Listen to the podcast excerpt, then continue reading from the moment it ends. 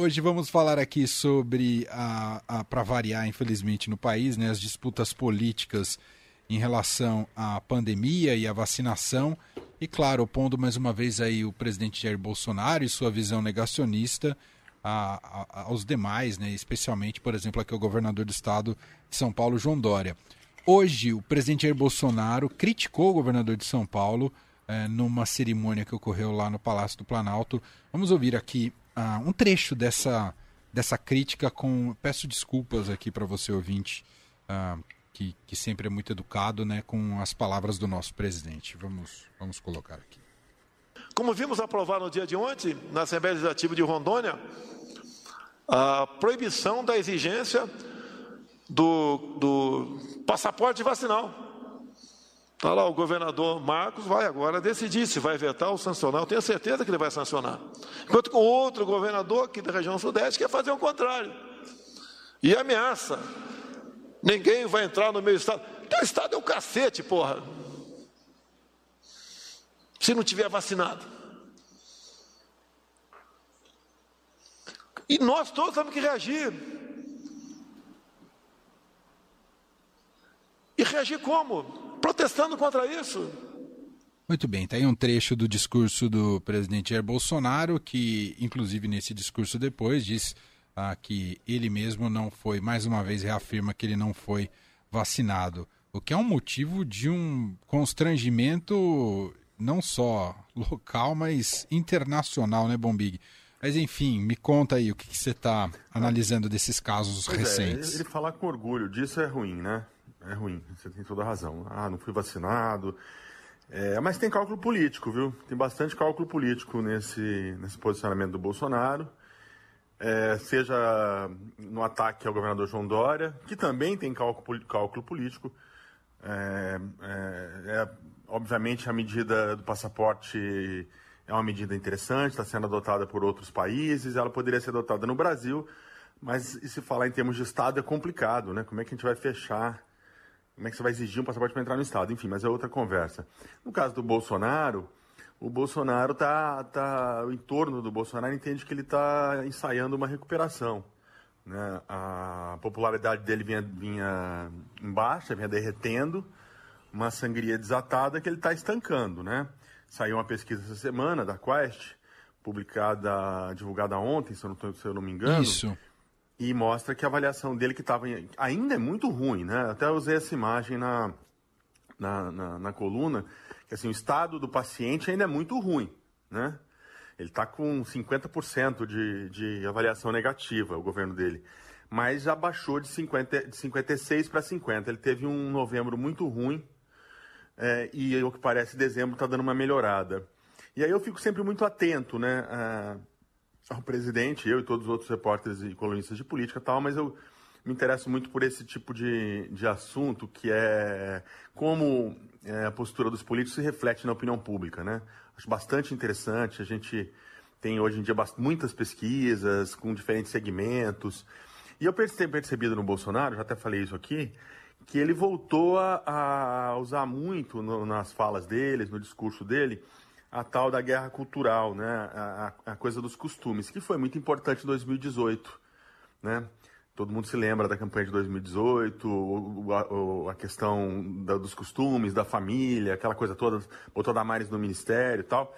Depois o Bolsonaro enveredou para os outros caminhos, né? Começou com aquele negócio da, da briga com os, entre os poderes, com a STF, a agenda acabou indo para um outro lado. Óbvio, ele nunca deixou o campo conservador, nunca deixou de defender esses valores, mas eu acho que centrou força, e eu acho que o ápice disso foi no 7 de setembro, nessa questão da democracia, né? na questão de atacar as instituições. Isso não caiu bem entre os brasileiros, nem entre a base dele. Ele estava perdendo os apoios, inclusive de gente que votou nele. As pesquisas mostravam isso.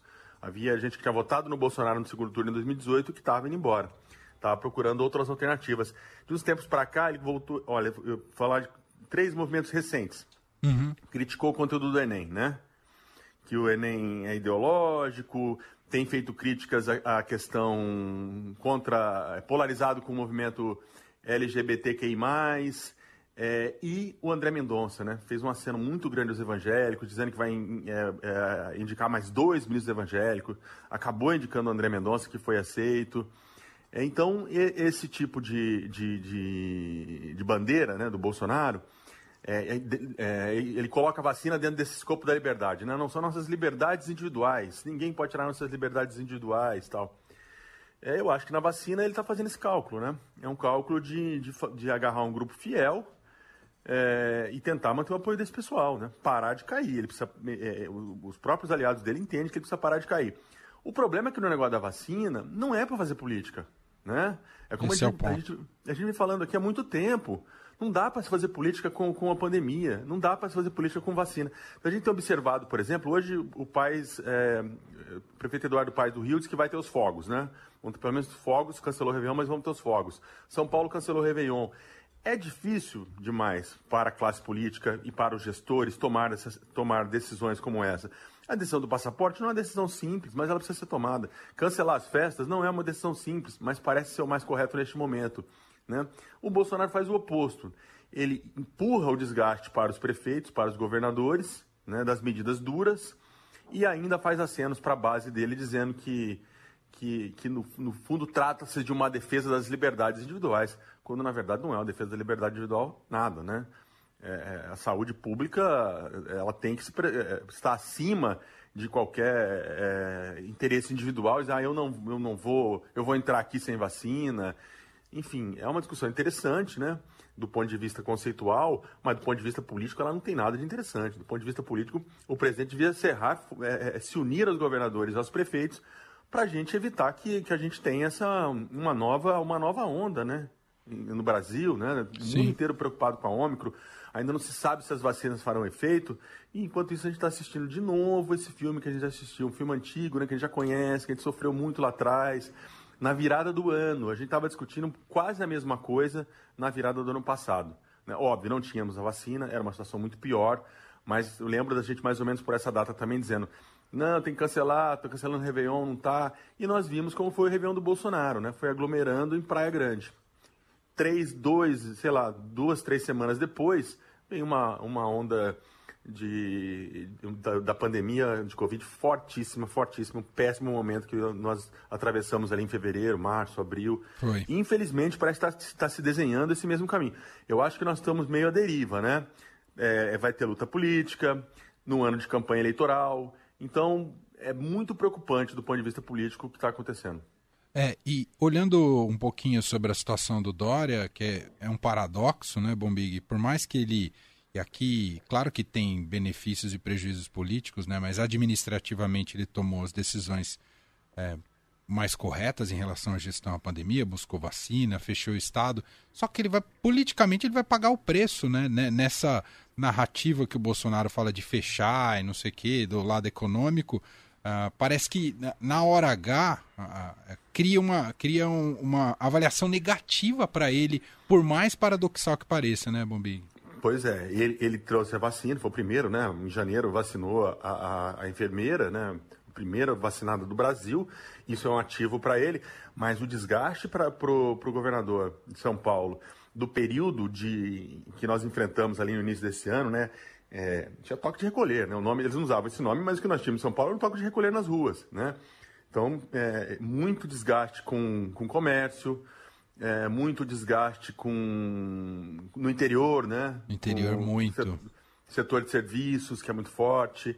É, é difícil para ele, ele fica numa situação complicada. É óbvio que interessa ele polarizar com o Bolsonaro, é, já que estamos falando em cenário eleitoral, né? O Moro está tá, tá tentando polarizar com o Bolsonaro, tem tirado votos do Bolsonaro.